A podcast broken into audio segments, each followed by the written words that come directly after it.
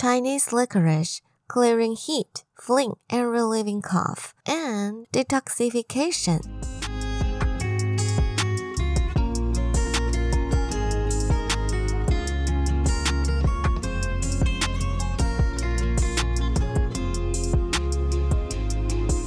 Today we're going to talk about precious Chinese herbal medicine, Chinese licorice. It helps to detoxify, clear heat, clear phlegm, and relieve cough. Tao Hongjing, a medical scientist in Southern Dynasty, respect this Chinese medicine as in a nation it will be the most important minister of the country, and said this herb is the king of all medicines, and there are few people who don't use it.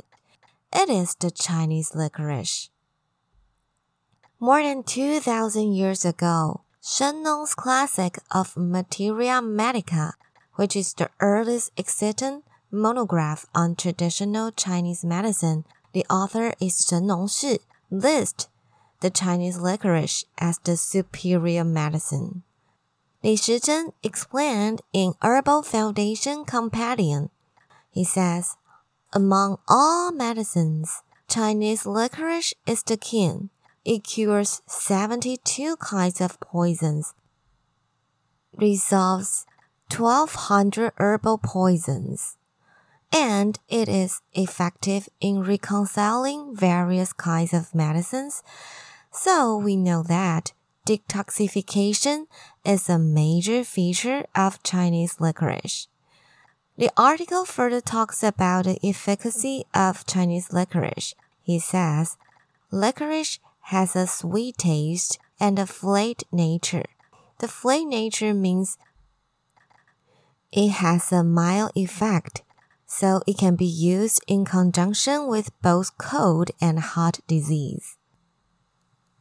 It returns to the heart, lung, spleen, and stomach meridians, and has the function of invigorating the spleen and nourishing qi, clearing away heat and detoxifying, eliminating phlegm and relieving cough, relieving acute pain and reconciling various kinds of medicines.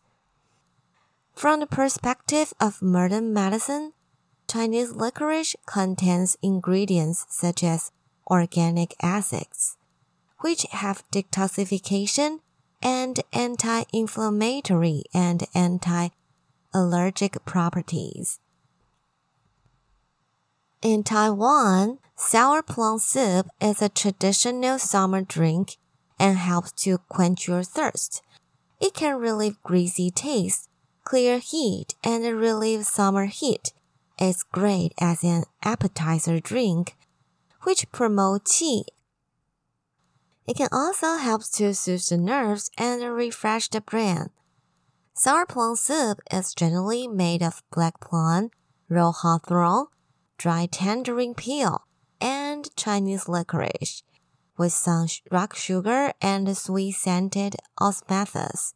Among them, Chinese licorice plays a role in clearing heat and sweet taste.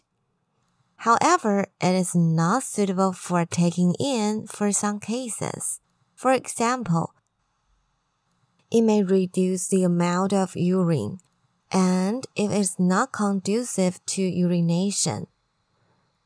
It is not suitable for people with edema. Edema means swelling caused by excessive fluid trapped in your body's tissue. The power of Chinese licorice lies in its sweetness, and its disadvantage are also in its sweetness. It is said sweetness may lead to dampness. So, long-term consumption of large amounts of Chinese licorice can cause problems such as edema and abdominal distension. Okay, that's all for today. Today's sharing is from 中国医药导报. See you next time.